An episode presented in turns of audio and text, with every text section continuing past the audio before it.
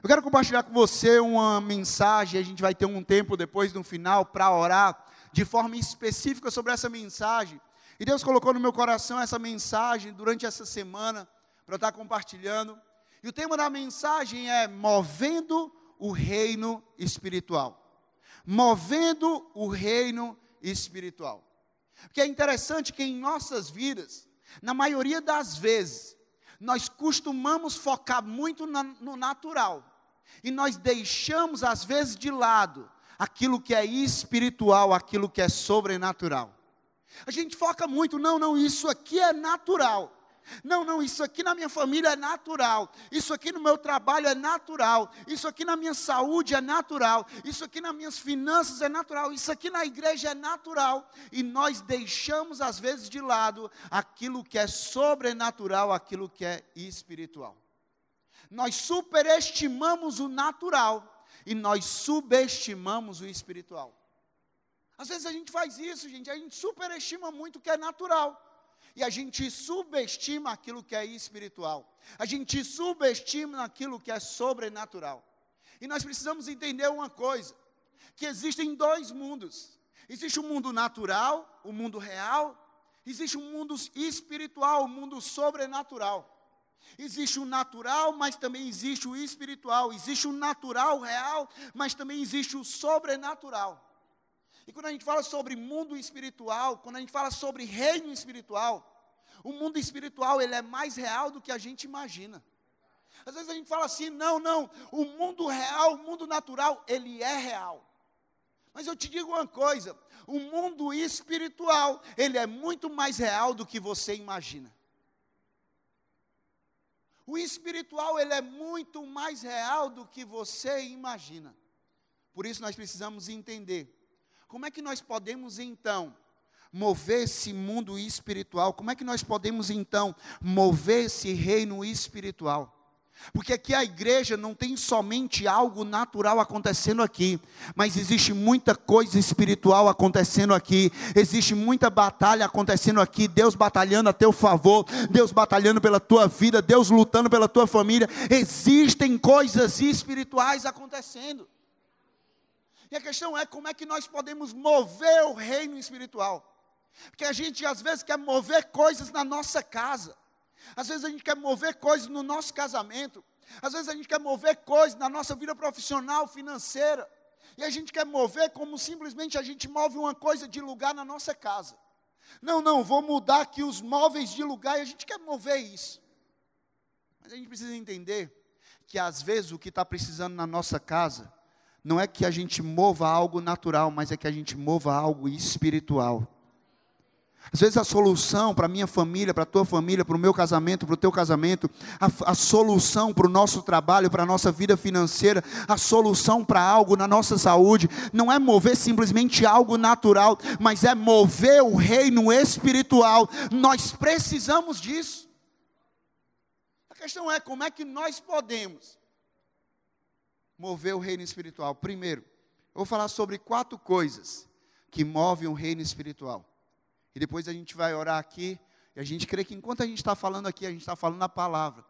Deus ele está movendo o reino espiritual aqui, a gente está movendo o reino espiritual e eu creio que no final desse culto nós vamos orar, nós vamos adorar e Deus ele vai fazer grandes coisas.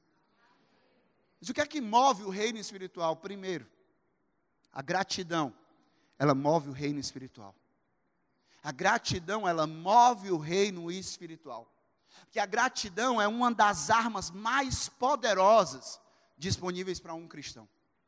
A gratidão é uma das armas mais poderosas disponíveis para mim, para você, cristão, é uma das armas mais poderosas. Porque a gratidão, literalmente, é algo espiritual que carrega em si um poder de mudar a atmosfera de mudar as circunstâncias, manifestando o sobrenatural de Deus. Quando nós somos gratos, a atmosfera ela muda. Quando nós somos gratos, o ambiente ele muda e a gente manifesta o sobrenatural de Deus através da nossa gratidão. Gente, a Bíblia nos instrui a sermos gratos. 1 Tessalonicenses 5,18 diz: Deem graças em todas as circunstâncias, pois esta é a vontade de Deus para vocês em Cristo Jesus. Olha, a vontade de Deus é que a gente des desenvolva um coração cheio de gratidão, independente do que esteja acontecendo no nosso exterior. Porque gratidão não é algo que flui do nosso exterior, gratidão é algo que flui do nosso interior. A gratidão ela não depende do nosso exterior, a gratidão ela depende do que está no nosso interior. E o que Deus está falando aqui é assim, ó, deem graças em tudo. Não deem graças só quando está dando tudo certo. Não deem graças somente quando você está empregado. Não dê graças somente quando todas as suas contas estão pagas e sobrando dinheiro. Não dê graças somente quando você está com saúde. Deem graças em toda e qualquer circunstância, seja na abundância ou seja na escassez, seja empregado ou desempregado, seja com saúde ou na enfermidade. Nós precisamos dar graças em toda todas as circunstâncias. Paulo ele foi um homem que ele aprendeu a ser grato, mesmo quando as situações não eram favoráveis para ele. Lá em Filipenses 4, 11 a 13 fala sobre isso. Paulo diz assim: Não estou dizendo isso porque esteja necessitado, pois aprendi a adaptar-me a toda e qualquer circunstância. Eu sei o que é passar necessidade e eu sei o que é ter fartura. Eu aprendi o segredo de viver contente em toda e qualquer situação. Seja bem alimentado, seja com fome, tendo muito ou passando na necessidade, eu tudo posso naquele que me fortalece. O apóstolo Paulo aqui está dizendo: Eu aprendi a me adaptar a toda e qualquer circunstância. E depois ele diz: Eu aprendi o segredo de viver contente em toda e qualquer circunstância. Eita! Circunstância. E qual é esse segredo que Paulo ele aprendeu? Paulo ele aprendeu a ser grato. Paulo ele aprendeu a ser grato. Que a gratidão faz isso, independente da circunstância, nós vamos estar contentes. Não contente como um sentimento de mediocridade, não. Eu estou contente com isso aqui, eu não vou buscar um crescimento, eu não vou buscar uma melhoria, não é sobre isso, mas é sobre um contentamento que a gente celebra aquilo que tem nas nossas mãos, a gente celebra aquilo que Deus tem feito nas nossas vidas, a gente enxerga coisa boa, a gente não enxerga somente escassez, a gente enxerga coisas que Deus Deus tem feito nas nossas vidas. Isso significa que enquanto o melhor e o maior não chegam, você é grato por aquilo que você tem. E você é grato por aquilo que Deus faz chegar nas suas mãos.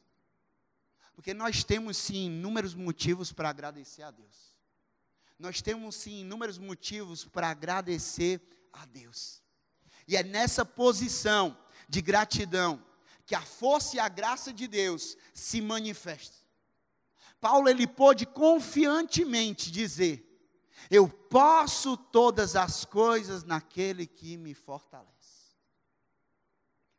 Eu creio que um coração grato, eu creio que um coração grato, ele move o reino espiritual e ele acessa a força e a graça de Deus para vencer no tempo de crise. Eu creio que a gratidão ela move o reino espiritual. E ela acessa uma força, uma graça que vem de Deus. Para quê? Para vencer nos tempos desfavoráveis, mas para vencer nos tempos de dificuldade, por quê? Porque todas as coisas eu posso em Cristo que me fortalece. Paulo ele aprendeu e ele desenvolveu um coração tão grato, mas tão grato, a ponto de permanecer feliz em toda e qualquer situação. Em toda e qualquer situação. Paulo está tudo bem, está com dinheiro, eu estou feliz. Paulo está sem dinheiro, eu também estou feliz. Paulo, você está com saúde, eu estou feliz. Paulo, você está sem saúde, eu estou feliz. Paulo, está tudo fluindo no teu ministério, eu estou feliz. Está todo mundo te perseguindo, eu estou feliz também, porque a minha felicidade não é externa, a minha felicidade é interna, é por causa de Jesus Cristo.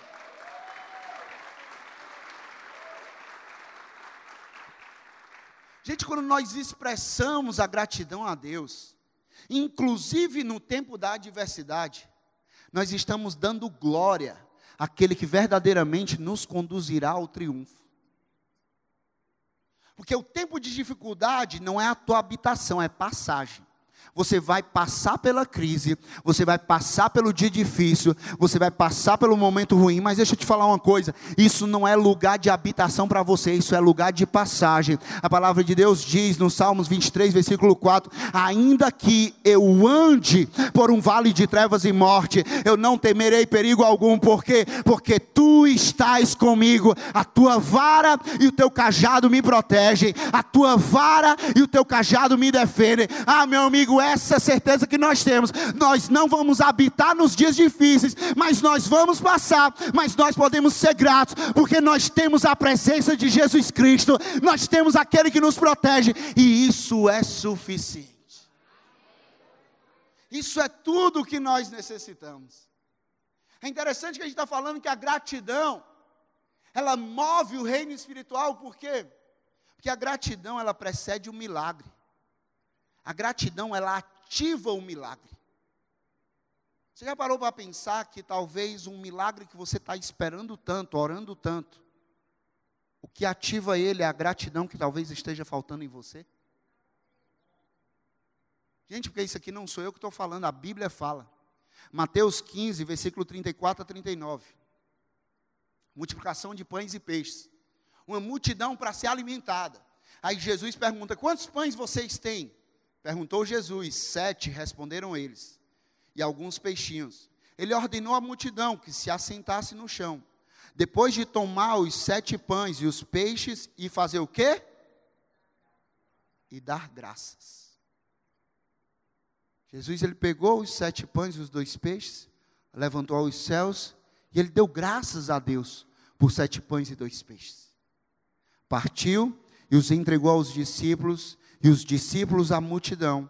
Todos comeram até se fartar.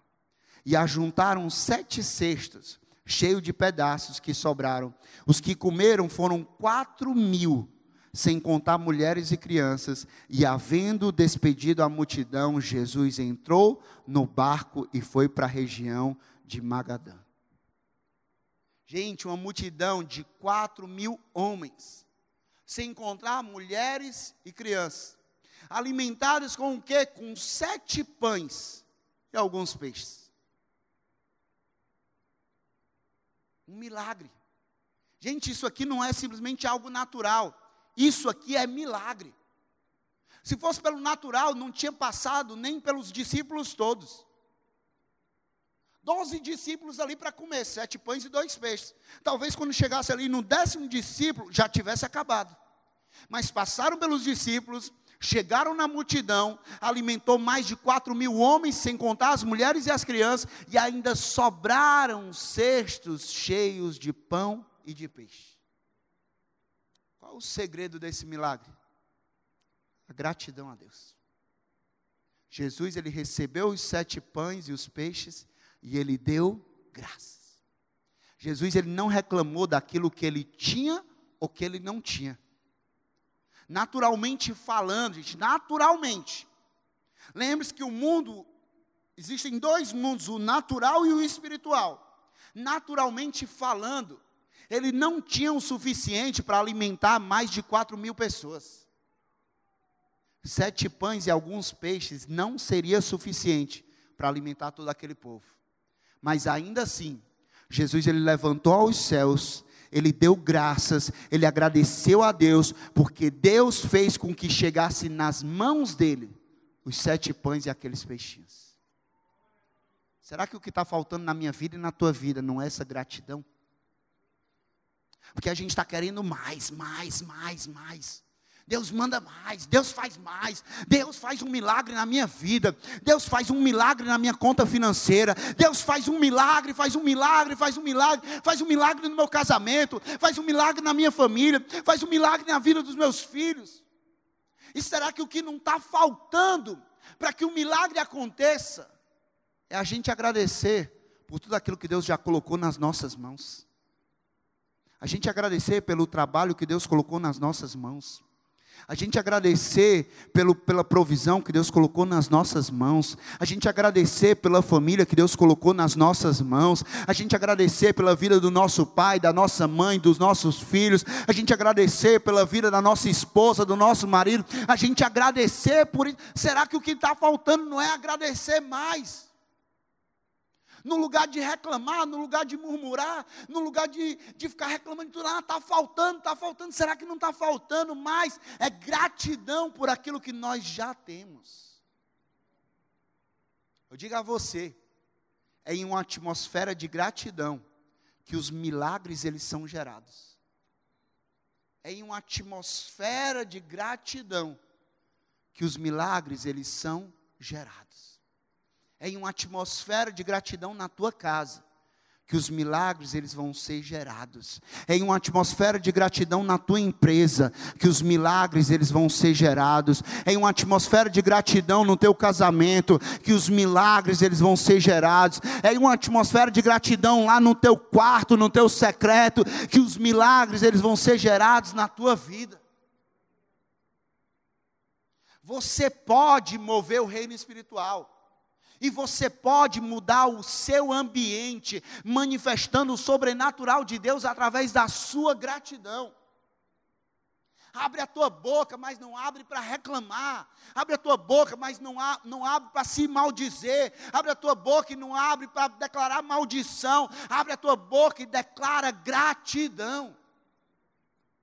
Que a gratidão, ela precede o milagre. A gratidão, ela ativa o milagre. Diz, ok, Rafael, a gratidão ela move o reino espiritual. Mas tem mais, sim. A fé, ela também move o reino espiritual. Mateus 17, versículo 20, eu vou ler na NVT. Diz assim, um texto bem conhecido. Porque a sua fé é muito pequena, respondeu Jesus. Eu lhes digo a verdade: se tivessem fé ainda que do tamanho de uma semente de mostarda, poderiam dizer a este monte: mova-se daqui para lá, e ele se moveria. Nada seria impossível para vocês. Aqui é um texto muito conhecido quando diz: Ah, se você tiver uma fé do tamanho de um grão de mostarda, você vai poder dizer a um monte: se move daqui para lá e ele vai se mover. Eu acho interessante que Jesus ele disse isso aos seus discípulos, em resposta a um questionamento deles, de por que, que eles não conseguiram expulsar o demônio de um menino que estava sendo atormentado. Existia um menino ali, e ele estava sendo atormentado com um demônio. O pai dizia que aquele menino atormentado, ele entrava em convulsão, ele era jogado, ele se jogava no fogo, se queimava várias vezes. E aí Jesus ele responde isso aos seus discípulos. Ei, se vocês tiverem fé do tamanho de um grão de mostarda, vocês vão dizer a este monte: passa daqui para lá, move-te daqui para lá, e ele se moverá.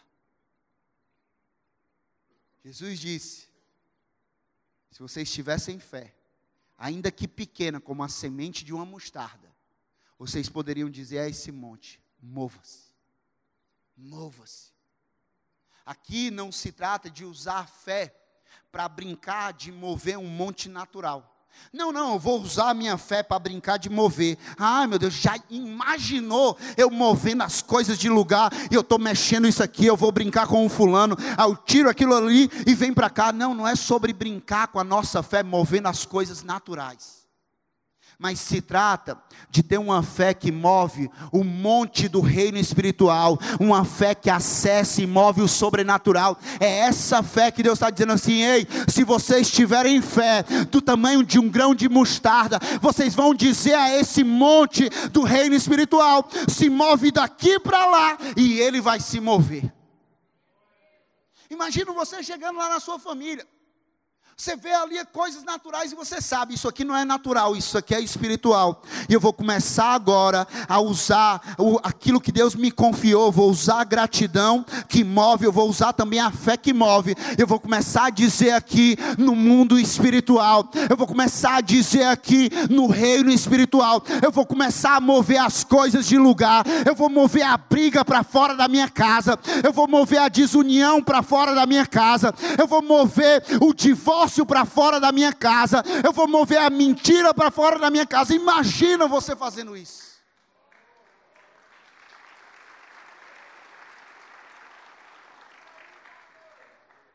Um exemplo de, de uma fé que move o reino espiritual e acesso sobrenatural de Deus foi a história do centurião.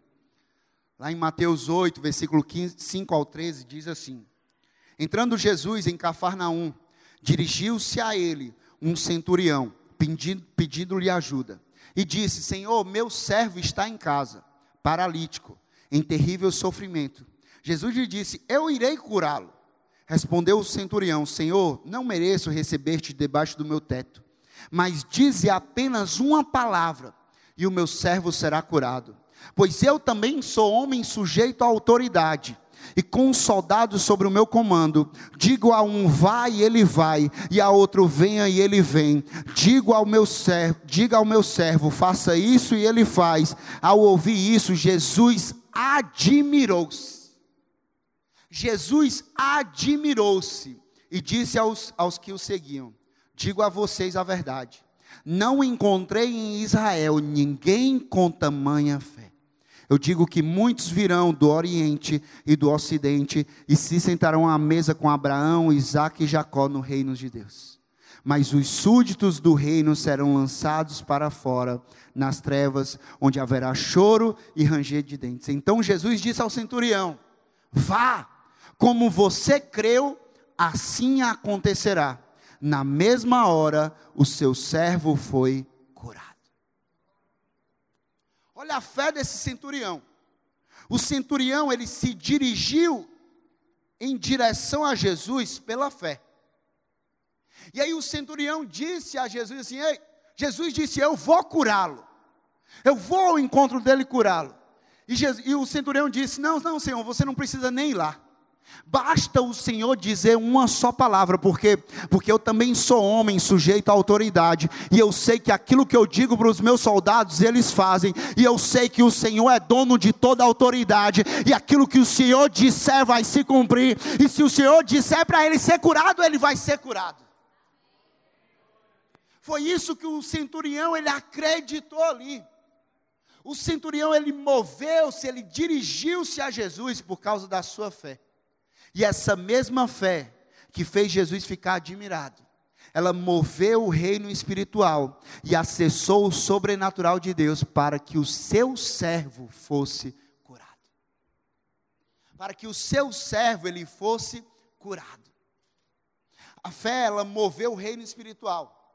A fé do centurião moveu o reino espiritual. E aquele servo, ele não foi curado apenas quando o centurião chegou na casa onde o servo estava, não. O texto diz que enquanto o centurião falava com Jesus, e que Jesus disse: Vai para a casa do teu servo, ali naquela mesma hora, naquele mesmo instante, o servo dele ficou curado. O homem nem chegou para ver que ele havia sido curado, mas Jesus já tinha liberado a cura sobre a vida dele. Fé que move o reino espiritual. Gente, são inúmeros relatos na Bíblia, inúmeras histórias na Bíblia que nós vemos de homens, mulheres comuns como eu e você, mas homens e mulheres que, por causa da fé que eles tinham, eles moviam não apenas o natural, mas eles moviam o reino espiritual. Em momentos distintos e com pessoas distintas, Jesus falou sobre isso. Olha aí, para a mulher que sofria há 12 anos com uma hemorragia, e essa mulher que decidiu pela fé tocar na borda do seu manto, do manto de Jesus, Jesus lhe disse lá em Lucas 8:48, filha, a tua fé te curou, agora vai em paz. Pelo que? Pela fé.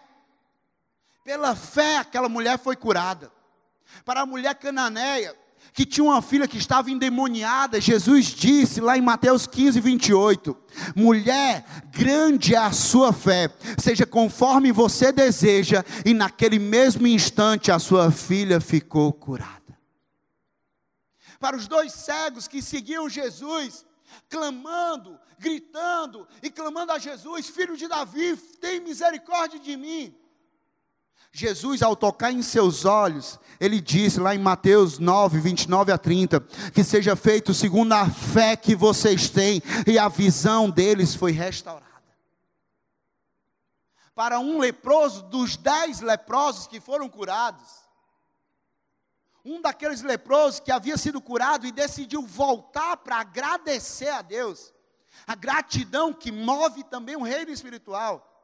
Jesus disse lá em Lucas 17, 19: Levanta-se, porque aquele homem ele se prostrou diante de Jesus, agradecendo e adorando Jesus pelo que ele tinha feito na vida dele. E aí Jesus disse: Levanta-se e vá, a sua fé o salvou. A fé que não apenas curou ele, mas a fé que também salvou ele. Os outros nove leprosos, eles foram curados, mas somente aquele leproso que voltou para agradecer e reconhecer a Deus, ele foi salvo.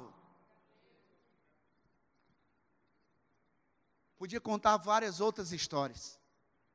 Que seja feita conforme a tua fé. A tua fé te salvou, a tua fé te curou, a tua fé te libertou, a tua fé. Podia contar várias outras histórias da Bíblia aqui. Mas a minha pergunta para você é: e se for feito conforme a fé que você tem, o que é que vai acontecer hoje aqui? Se for feito conforme a fé que você tem, o que é que vai ser feito hoje aqui? Você tem fé para que você seja curado? Você tem fé para que você seja liberto? Você tem fé para que o teu casamento seja restaurado? Você tem fé para que venha um milagre da provisão de Deus na tua vida? Você tem fé para que você seja curado de uma enfermidade? Você tem fé? Deus pergunta para você hoje: você crê que eu sou capaz de fazer isso na sua vida? Porque a fé ela move o reino espiritual. O que eu creio é que Deus deseja pra, falar para você hoje. Da mesma forma que Deus ele falou para vários homens e mulheres da Bíblia, Deus ele quer falar para você hoje: vai, a tua fé te curou, vai, a tua fé te libertou, vai, a tua a tua fé te salvou, vai, grande é a tua outra coisa que também move o reino espiritual. A gratidão, ela move o reino espiritual. A fé, ela move o reino espiritual. Mas a oração, ela também move o reino espiritual. João 11, versículo 38 ao 44, fala sobre isso. Diz assim: Aqui é a história de Lázaro. Lázaro ali, doente, Lázaro morre. E aí, Jesus, outra vez, profundamente comovido, João 11, versículo 38, diz assim: Jesus, outra vez, profundamente comovido, foi até o sepulcro. Era uma gruta como uma pedra colocada à entrada. Tirem a pedra, disse ele. Disse Marta, irmã do morto: Senhor, ele já cheira mal, pois já faz quatro dias. Disse-lhe Jesus: Não falei que se você cresce, se você tivesse fé, veria a glória de Deus? Então tiraram a pedra. Jesus olhou para cima e disse: Pai, eu te agradeço porque me ouvistes. Eu sei que sempre me ouves, mas disse isso por causa do povo que está aqui, para que creia que tu me enviaste. Depois disso, Jesus bradou em alta voz: Lázaro, venha para fora. O morto saiu com as mãos e os pés envolvidos em faixa de linho e o rosto envolto num pano. E disse-lhe Jesus: Tirem as faixas dele e deixem-o ir. A oração, ela move o reino espiritual. Na ressurreição de Lázaro, Jesus ele poderia apenas ter dito: Lázaro vem para fora, sim ou não? Poderia. Jesus ele poderia ter dito: Ei, Lázaro, está na hora de você vir para fora, sai dessa, desse sepulcro, sai dessa gruta. E ele sairia. Mas a palavra de Deus diz aqui que Jesus ele não apenas disse para Lázaro sair, mas antes Jesus orou em alta voz para que todos entendessem que tudo é movido em oração.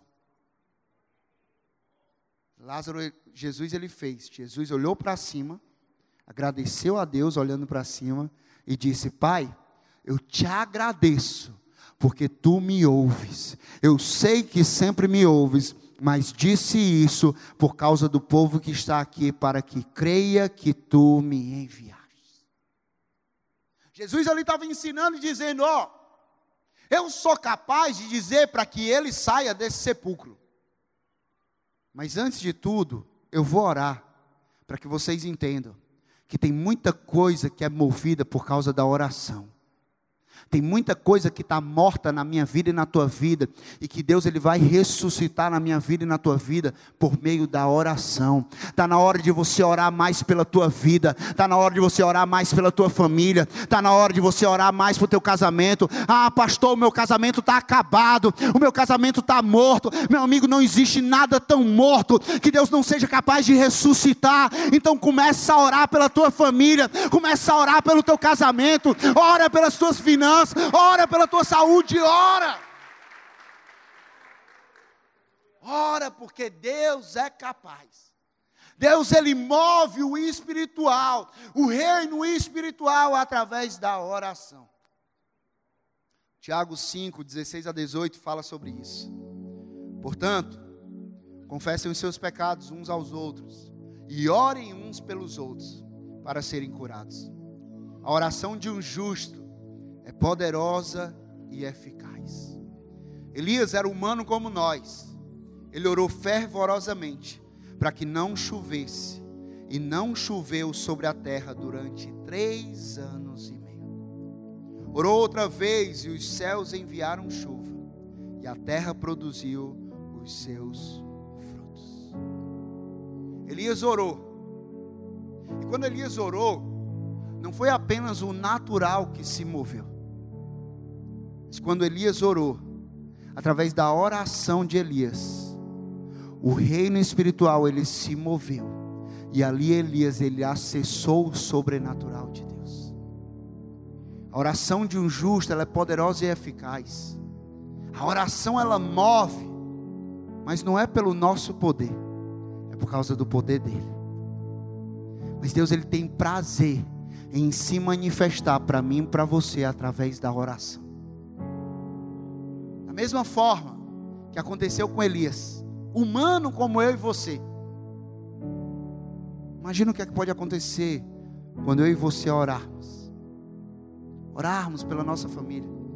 E falar assim, da mesma forma que durante três anos e meio não choveu Imagina durante três anos e meio a provisão sobrenatural de Deus na nossa vida. Imagina durante anos a gente falar: Ah, pastor, a nossa vida era só guerra, era só problema, era conflito direto na família, era conflito direto no casamento. Mas um dia nós decidimos começar a orar, um dia nós decidimos nos colocar de joelho em oração. E quando nós começamos a orar, algo começou a se mover no espiritual, e nós temos vivido a paz de Deus na nossa família. Em uma conversa com Pedro, Jesus disse, lá em Mateus 16, 19: Eu darei a você, eu darei a você, Pedro, as chaves do reino dos céus. O que você ligar na terra terá sido ligado nos céus, e o que você desligar na terra terá sido desligado nos céus.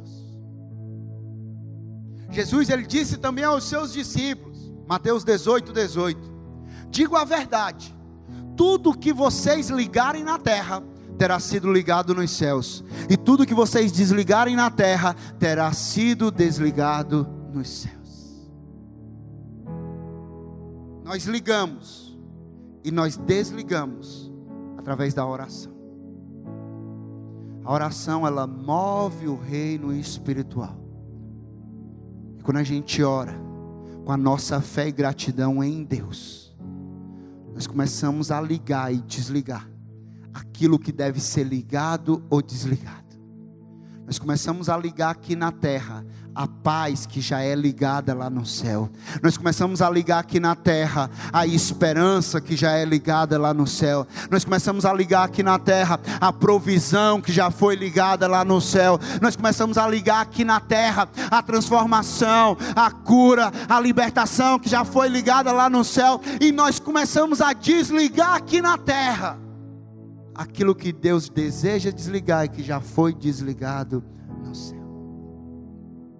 Mateus 7, versículo 7 ao 11 diz: Peçam e será dado, busquem e encontrarão, batam e a porta será aberta. Pois todo o que pede recebe, o que busca encontra, e aquele que bate, a porta será aberta. Qual de vocês, se o seu filho pedir pão, lhe dará uma pedra, ou se pedir peixe, lhe dará uma cobra? Se vocês, apesar de serem maus, sabem dar coisas boas a seus filhos, quanto mais o Pai de vocês que está nos céus dará coisas boas aos que lhe pedirem.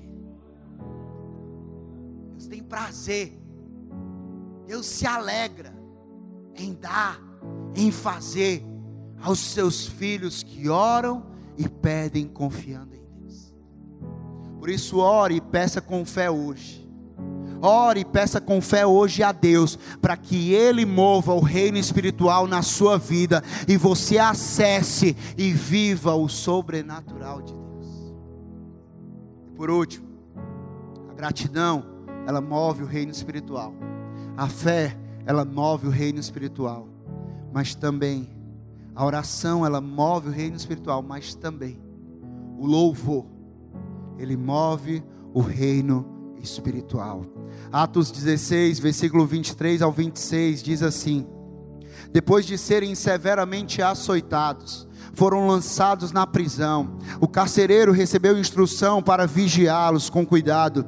Tendo recebido tais ordens, ele os lançou no cárcere interior e lhes prendeu os pés no tronco. Por volta da meia-noite, Paulo e Silas estavam orando e cantando hinos a Deus. Os outros presos os ouviram. De repente veio um terremoto tão violento que os alicerces da prisão foram abalados. E imediatamente todas as portas se abriram e as correntes de todos se soltaram. É interessante que quando eu olho para a história de Paulo e Silas, eles estiveram com seus pés presos a um tronco, mas eles estavam com o coração livre um coração livre para quê? Para agradecer a Deus. Um coração livre para quê? Para crer em Deus. Um coração livre para quê? Para orar a Deus. Um coração livre para quê? Para louvar a Deus. E aí, meia-noite ali, eles começam a orar, começam a louvar. Paulo e Silas, eles não reclamaram da situação, eles não reclamaram da prisão, mas eles permaneceram com o coração cheio de gratidão a Deus, apesar das circunstâncias, permaneceram com fé em Jesus, que tem todo o poder, e por isso eles oravam e louvavam cada vez mais alto.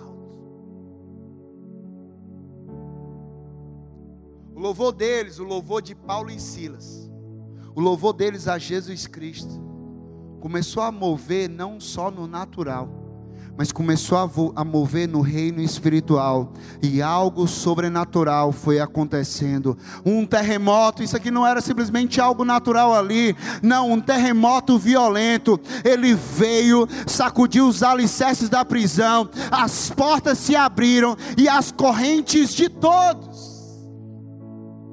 A palavra não diz só a corrente de Paulo e Silas, não. O texto diz que as correntes de todos foram soltas e eles ficaram livres. Por quê? Porque a nossa oração e o nosso louvor move o reino espiritual de tal forma que quem é solto, quem é liberto, quem é livre, não sou só eu e você, não, mas todo mundo que está perto de mim, de você. Por quê? Porque o louvor e essa oração, a oração e esse louvor vai sendo cada vez mais alto, vai sendo cada vez mais intenso, vai sendo cada vez mais verdadeiro, que as pessoas vão ouvindo e aquilo ali vai sacudir, não só o natural, mas o espiritual, e algo grandioso vai acontecer.